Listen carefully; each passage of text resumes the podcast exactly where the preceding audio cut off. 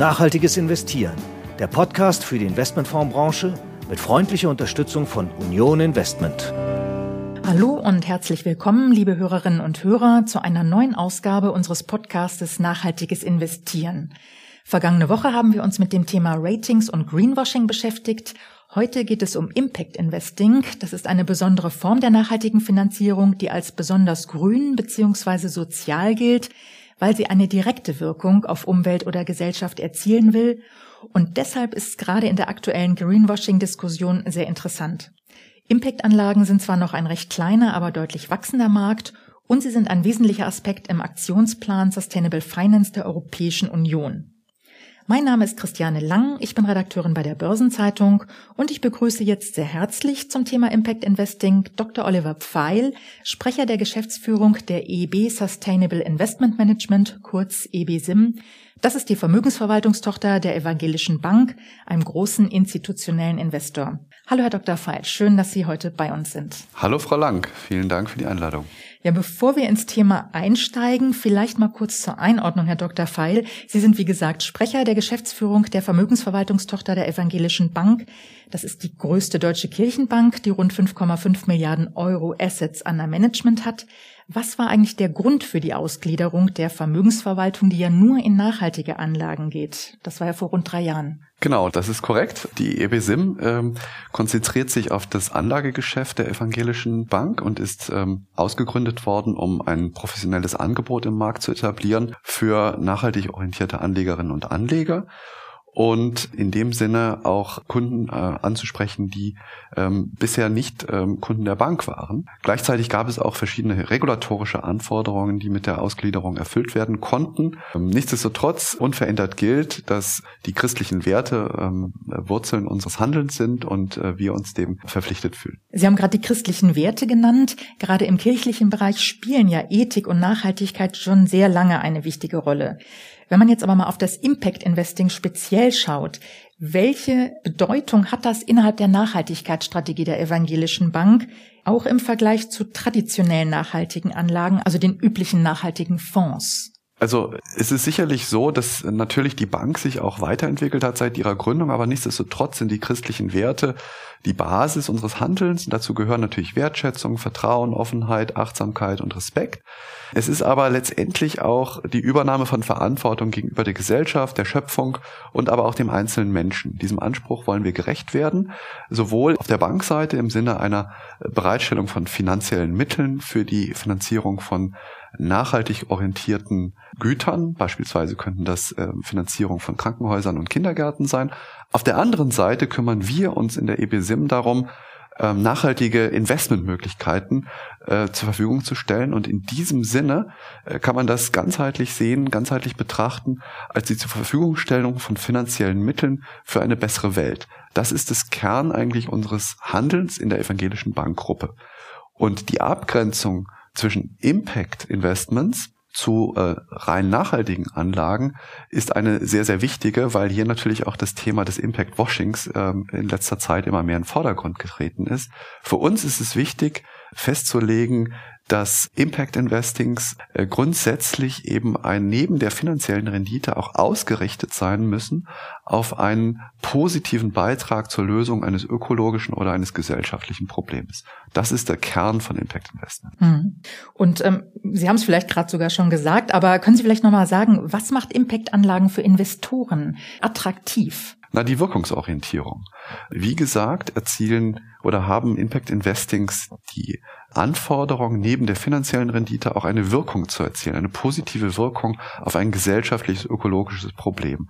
Und das ist genau der springende Punkt, äh, warum diese Anlagen auch vermehrt das Interesse von Investoren erlangen, weil es eben Menschen gibt, die neben dem rein finanziellen Aspekt ihrer Anlagen eben auch diesen nicht finanziellen Aspekt gefördert sehen wollen. Hm. Jetzt haben Sie es gesagt, äh, neben dem finanziellen Aspekt, wie sieht es denn unter Rendite-Gesichtspunkten aus? Ist das auch besser als jetzt andere Anlagen? Man sagt ja oft, nachhaltige Anlagen performen besser. Ist das bei Impact-Anlagen auch so? Also Impact äh, Investing ist natürlich ein Teilbereich nachhaltiger Anlagen. Es gibt aber noch keine Studien und keine klaren Ergebnisse, die Impact Investments mit äh, nicht nachhaltigen Anlagen ähm, in Relation setzen. Es lässt sich allerdings sagen, dass die größere Gruppe von oder das größere Angebot von nachhaltigen Anlagen nicht schlechter performt als äh, nicht nachhaltige Anlagen. Das bedeutet, es gibt grundsätzlich mal keinen Renditenachteil. Allerdings ist es noch nicht ausreichend erforscht, hier auch den äh, den Teilbereich des Impact Investings mit, äh, mit einzubeschließen. Bedeutet, es wäre auch falsch, ähm, ein einen impactorientierten Aktienfonds gegenüber einem breiten Benchmark nicht nachhaltiger Aktien zu ähm, vergleichen. Mhm. Jetzt ist das Thema Greenwashing ja sehr stark in der Diskussion. Der Markt nachhaltige Anlagen boomt, immer mehr Produkte äh, werden lanciert. Ist Greenwashing denn bei Impact-Anlagen überhaupt möglich, wenn sie doch eine direkte nachhaltige Wirkung erzielen wollen, also man direkt in nachhaltige Projekte investiert? Also grundsätzlich beschreibt Impact-Washing das Vortäuschen von falschen Produkteigenschaften beziehungsweise die einseitige Darstellung von Produkteigenschaften. Und ähm, Sie sprechen jetzt sozusagen einen Teilbereich von Impact-Produkten an, die eben eine direkte Wirkung entfalten. Sie haben Projekte angesprochen, das äh, ist natürlich richtig. Ähm, es gibt Projekte, ähm, die investieren in, ähm, in nachhaltige äh, erneuerbare Energien, äh, beispielsweise Wind- oder Solarkraftwerke. Hier lässt sich natürlich eine klare direkte ökologische Wirkung im Sinne einer Verbesserung der CO2-Bilanz im Vergleich zu konventionellen Energieerzeugungsprojekten leicht messen. Anders sieht es natürlich aus, äh, wenn wir über Sekundärinvestitionen äh, sprechen, also Investitionen zum Beispiel am Aktienmarkt. Äh, wo es natürlich eben nur möglich ist, in bereits existierende Unternehmen, die bereits Aktien emittiert haben, zu investieren. Hier, und das ist auch der größere Block an Investmentmöglichkeiten, insbesondere für Privatinvestoren, hier ist es definitiv schwieriger als bei diesen direkten Investments in ein Projekt, die Impact-Wirkung glaubwürdig darzustellen. Das heißt also, Greenwashing ist dann eher bei Impact-Anlagen im Sekundärmarkt denkbar, aber nicht im Primärmarkt. Also das ist zumindest definitiv die Diskussion, die wir momentan führen, ist im Wesentlichen beschränkt auf die Investitionen im Sekundärmarkt. Hm, okay, dann kommen wir vielleicht mal zur Definition von Impact-Anlagen. Das ist ja gar nicht so einfach. Sie haben auch gerade den Begriff Impact-Washing genannt. Es gibt keine allgemeine Definition. Man ist äh, auf der Suche. Warum ist das Ganze so schwierig? Es ist eigentlich gar nicht so schwierig. Es geht nur darum, sozusagen verschiedene Interessen unter einen Hut zu bekommen und ähm, sich auf eine gemeinsame Definition zu einigen. Zu einigen deshalb, weil ähm, die Regulierung es bislang versäumt hat, äh, würde ich sagen, eben eine Definition, eine allgemeingültige Definition dem Markt vorzugeben. Ob das nun gut oder schlecht ist, mag dahingestellt sein. Es hat aber natürlich zu der Problematik, die wir gerade eben besprochen haben, dem Greenwashing, Impactwashing, geführt. Aber ähm, eine besondere Schwierigkeit würde ich nicht unterstellen. Zum Beispiel gibt es verschiedene Initiativen, die gerade versuchen, bottom-up ähm, aus dem Markt heraus eben eine allgemeingültige Definition zu erzeugen. Ich selbst bin als Mitglied der Arbeitsgruppe Impact Investing des äh, Forums Nachhaltige Geldanlagen äh, mit ähm, involviert, aus der Industrie heraus eine allgemeingültige Definition für Impact Investing mit zu definieren. Mhm. Zu welchen Ergebnissen ist denn diese Arbeitsgruppe gekommen oder äh, mit was beschäftigt sie sich? Da fällt ja auch schon der Begriff Sustainable Finance 3.0. Was ist denn damit gemeint? Nun, das Thema Sustainable Finance 3.0 ist eine Kategorisierung äh, von ähm, nachhaltigen Investitionen, die aus einer Zusammenarbeit ähm, mit den Universitäten Hamburg und äh, Kassel entstanden ist. Ähm, hier sind die Lehrstühle von Professor Klein und Professor Busch zu nennen, die ähm, federführend daran mitgewirkt haben, eine Kategorisierung von verschiedenen Investments äh, hervorzubringen. So versteht man unter Sustainable Finance 1.0 ähm, lediglich äh, die werteorientierten Ausschlüsse von nicht nachhaltigen Unternehmen über einen einfachen Filter. Sustainable Finance 2.0 äh, war dann eine Weiterentwicklung über eine Integration von ESG-Kennzahlen in den Investmentprozess. Und bei Sustainable Finance 3.0, da geht es nun darum, eben, äh, was wir heute als Impact Investments verstehen, eine Wirkungsorientierung äh, über das Investment zu entfalten. Ähm, das bedeutet eben neben der finanziellen Orientierung auch eine Ausrichtung auf eine positive Wirkung, eine positive Veränderung äh, auf eine bessere Welt mit dem Investment hin auszurichten. Hm. Sie unterscheiden ja auch zwischen Impact Generated und Impact Aligned Produkten. Können Sie das kurz nochmal erklären? Ja, selbstverständlich gerne. Impact Generating Produkte sind diejenigen, wo es eben einen direkten Wirkungsmechanismus gibt zwischen dem Investment und der Wirkung. Hier sei nochmal das Beispiel bemüht des Investments in ein erneuerbares Energienprojekt, beispielsweise eine Windkraftanlage. Auf der anderen Seite die wirkungseffektiven Investments, ähm, Impact Aligned auf Englisch. Das sind Investments in den Sekundärmarkt, die aber eben trotzdem eben eine Wirkung erzeugen, weil eben die Unternehmen, die investiert wird, eine positive Wirkung auf ein Nachhaltigkeitsziel erzielen. Kommen wir mal auf diese Impact-Aligned-Produkte. Wie hoch kann denn da überhaupt ein Impact sein? Also wenn man nicht direkt in ein Projekt investiert. Beziehungsweise wird da nicht der Impact-Begriff verwässert? Das würde ich nicht sagen. Also ein Impact-Produkt äh, hat ja per se einmal ein Nachhaltigkeitsziel. Das könnte zum Beispiel die ökologische Wirkung eines äh, Produktes sein. Zum Beispiel im Hinblick auf die Erreichung des Pariser Klimaziels von 1,5 Grad. Und äh, wenn eben eine finanzielle Anlage nachweislich zum Erreichen dieses Pariser Klimaziels beiträgt, dann finde ich das durchaus ähm, eine angemessene und auch mittlerweile sehr gut messbare nicht finanzielle Wirkung dieses Impact Investments. Aber das sagen ja viele Fonds am Sekundärmarkt, dass sie zum Beispiel äh, diese Ziele verfolgen. Sind das dann alles Impact-Anlagen? Das ist ähm, schwer zu sagen. Ob das alles Impact-Anlagen sind, das kann ich nicht beurteilen. Ich kann natürlich nur das beurteilen, was ich selbst ähm, unter Kontrolle habe und wo ich sicherstellen kann, dass eben auch das drin ist, was draufsteht. Von daher äh, ist auch meine Empfehlung im aktuellen Umfeld eben an alle Zuhörerinnen und Zuhörer eben besonderen Wert zu legen auf die Auswahl eines glaubwürdigen Anbieters, ähm, der auch eben nicht ähm, sozusagen im Rufe steht, eben mit seinen Handlungen dem zu widersprechen, was eben auf dem Produkt draufsteht. Also Sie sagen, die Anleger brauchen Informationen beziehungsweise irgendwelche Orientierungen am Markt, um das äh, bewerten zu können. Dann kommen wir mal zum Thema Labels und Siegel beziehungsweise der Offenlegungsverordnung ähm, der EU. Nach der werden nachhaltige Fonds in Artikel 8 und Artikel 9 klassifiziert und Artikel 9 Produkte werden in der Regel als Impact-Produkte bezeichnet. Sind das denn in Ihrem Sinne Impact-Produkte? Es ist so, dass äh, Artikel 8 Produkte lediglich gewisse Nachhaltigkeitsmerkmale oder Strategien berücksichtigen in ihrer Anlagepolitik. Artikel 9 Produkte hingegen ähm, müssen ein klares Nachhaltigkeitsziel aufweisen.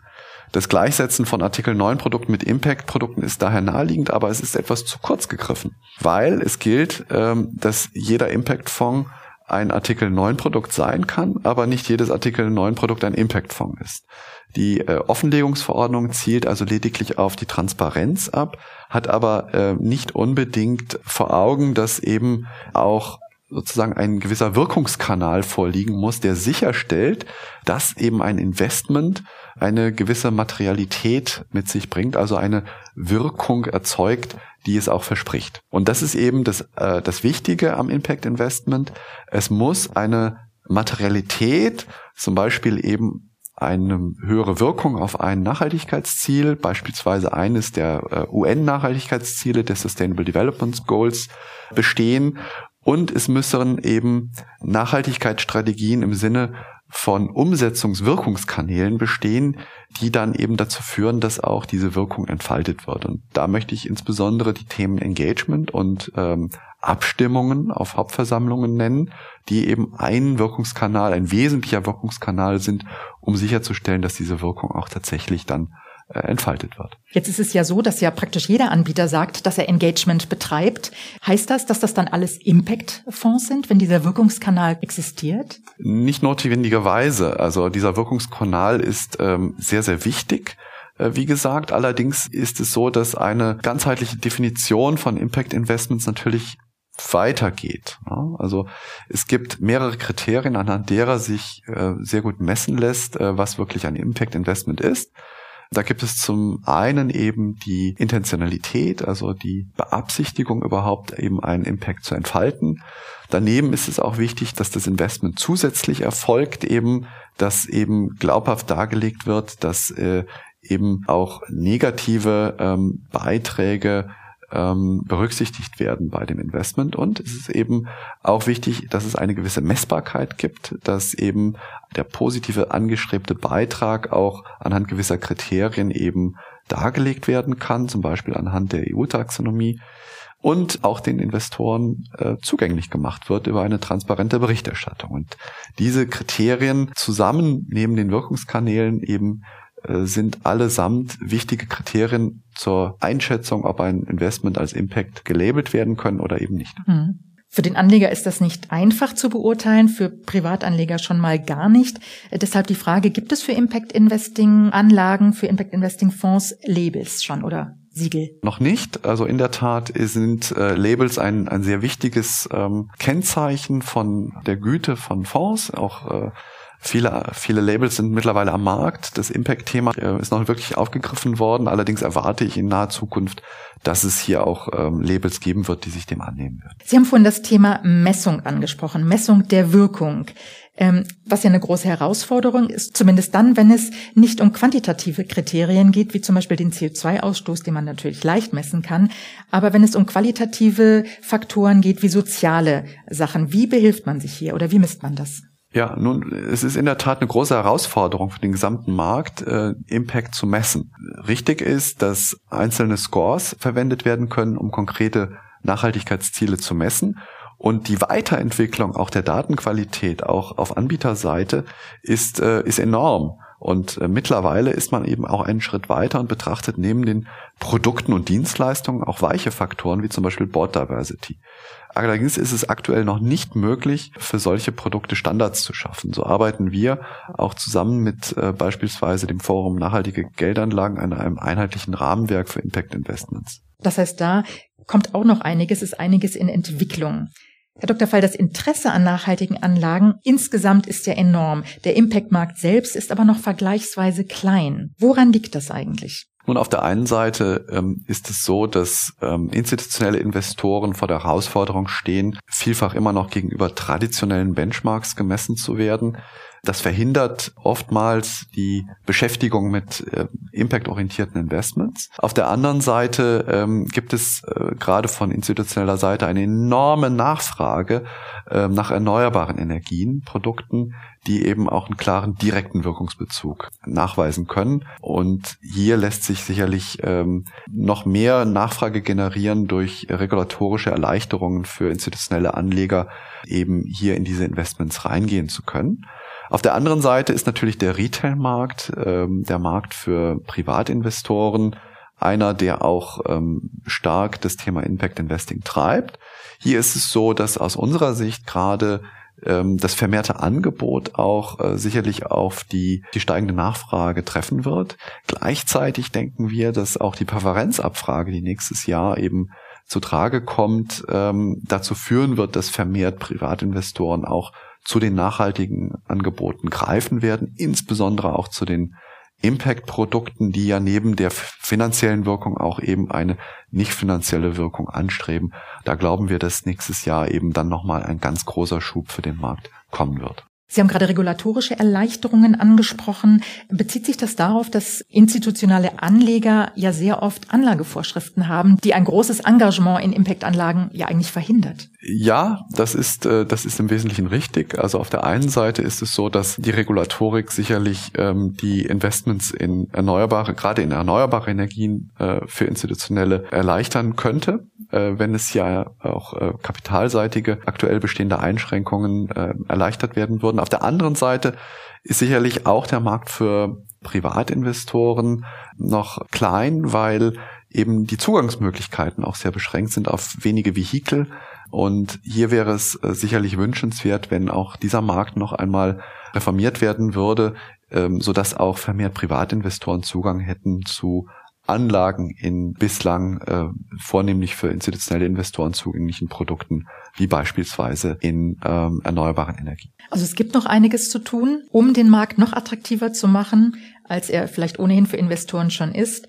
Wie sehen Sie insgesamt den Ausblick für Impact-Anlagen? Meiner Meinung nach werden Impact-Anlagen zukünftig eine große Rolle spielen, sowohl für institutionelle als auch für Privatkunden. Das äh, Interesse eben neben der finanziellen Rendite auch eine positive Wirkung äh, zu erzeugen, eine positive gesellschaftliche, ökologische Wirkung zur Erzeugung, äh, wächst auch mit der Veränderung der Gesellschaft an sich. Gleichzeitig ist es so, dass natürlich auch die regulatorischen Änderungen, die momentan ähm, in der Diskussion sind. Schlagwort seien hier die EU-Taxonomie genannt, die ähm, in der Entwicklung ist, dass das auch dazu führen wird, äh, dass Impact Investments künftig eben eine stärkere Fokussierung erfahren werden und eben einen großen Block im äh, Spektrum der Anlagemöglichkeiten bilden werden. Ich denke auch, dass gerade auch die von mir genannten auch ähm, Anstrengungen der Marktteilnehmer selbst, wie beispielsweise die äh, definitorische Wirkung, ähm, die auf Basis der Arbeiten im Forum nachhaltige Geldanlagen bewirkt werden, aber auch in anderen Verbänden, wie beispielsweise in der Bundesinitiative Impact Investing, dass hier eben tatsächlich auch verstärkt eine Community entsteht, eben die stärker eben auch auf das gesellschaftliche, ökologische Engagement eben Rücksicht nimmt. Also viel Potenzial, aber es muss noch einiges getan werden, wenn ich Sie richtig verstehe, Dr. Feil. So ist es. Dann danke ich Ihnen sehr für das Gespräch. Sehr gerne. Es hat mich sehr gefreut, mit Ihnen heute zu sprechen.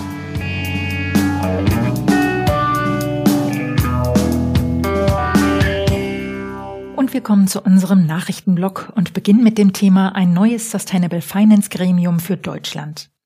Vertreter verschiedener Nachhaltigkeitsinitiativen fordern ein neues Expertengremium für das nachhaltige Finanzwesen in Deutschland. Dieses neue Gremium soll dem Sustainable Finance Beirat der Bundesregierung nachfolgen.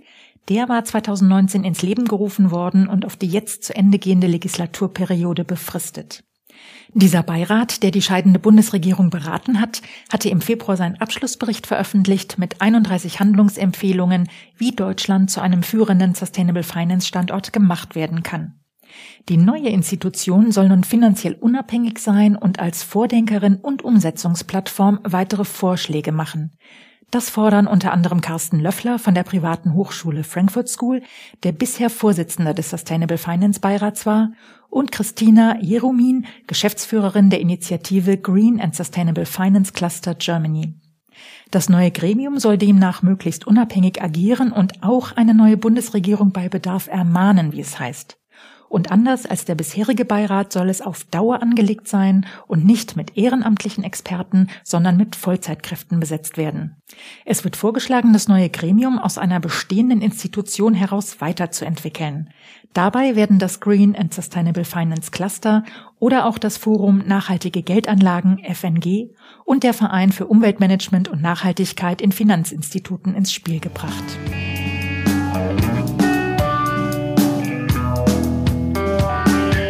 Thema Green Bonds. Die EU-Kommission ist zur Finanzierung des Wiederaufbaufonds erstmals an den Green Bond Markt gegangen. Vom Volumen her war das die bislang größte grüne Syndizierung weltweit und dies auf eine riesige Nachfrage gestoßen. Die Emission hat insgesamt 12 Milliarden Euro in die Kassen der EU gespült und war mehr als elfmal überzeichnet. Also die Angebote der Investoren summierten sich auf über 135 Milliarden Euro. Vor allem Anleger aus Großbritannien, Skandinavien, aber auch aus den Benelux-Staaten, Deutschland und Frankreich hatten Interesse an dem Bond. Bis 2026 will die EU insgesamt mindestens 250 Milliarden Euro über Green Bonds aufnehmen. Damit wäre der Wiederaufbaufonds, der ein Volumen von 800 Milliarden Euro hat, zu rund 30 Prozent finanziert. Mit diesem Greenbond-Programm würde die EU weltweit zum mit Abstand größten Emittenten für grüne Anleihen werden. Die jetzt begebene Anleihe hat übrigens eine Laufzeit von 15 Jahren und einen Coupon von 0,4 Prozent. Das Greenium, also der Renditeverzicht im Vergleich zu einer konventionellen Anleihe, wird mit 2,5 Basispunkten angegeben.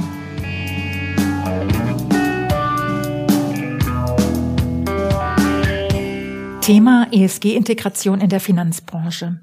Die deutsche Finanzbranche hat nach Auffassung der Finanzaufsicht BaFin Nachhaltigkeitskriterien noch nicht ausreichend in ihre Risikomodelle integriert. Dabei gibt es aber große Unterschiede, denn während Kapitalverwaltungsgesellschaften und Wertpapierinstitute hier vergleichsweise fortgeschritten sind, hinken vor allem kleinere Kreditinstitute hinterher. Das geht aus einem aktuellen Bericht der Aufsichtsbehörde hervor.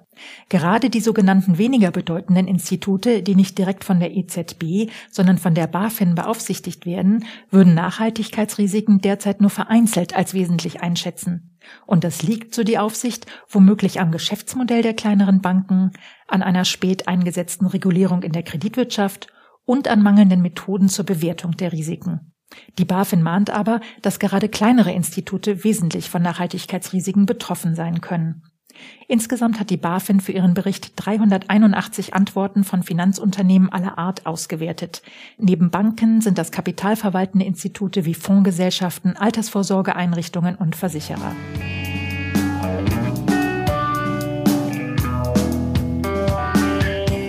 Und zum Schluss noch zwei Terminhinweise. Und zwar findet am 26. und 27. Oktober das Sustainable Finance Forum der Agentur Luxemburg for Finance statt. Und am 28. Oktober veranstaltet die Börsenzeitung ihren Investmentfondtag, bei dem sich verschiedene Vorträge und eine Diskussionsrunde um nachhaltige Anlagen im Spannungsfeld von Risiko, Rendite, Impact und natürlich Regulierung drehen. Und damit kommen wir zum Ende unserer Episode. Die nächste Ausgabe von Nachhaltiges Investieren erscheint in 14 Tagen am 4. November. Wir freuen uns natürlich sehr, wenn Sie wieder mit dabei sind und hören Sie auch gerne immer freitags in unsere Wochenvorschau 7 Tage Märkte hinein, sowie kommenden Mittwoch in Hashtag Volatility, den Anlagepodcast von Börsenzeitung und QC Partners. Bis dahin alles Gute. Nachhaltiges Investieren, der Podcast für die Investmentfondsbranche mit freundlicher Unterstützung von Union Investment.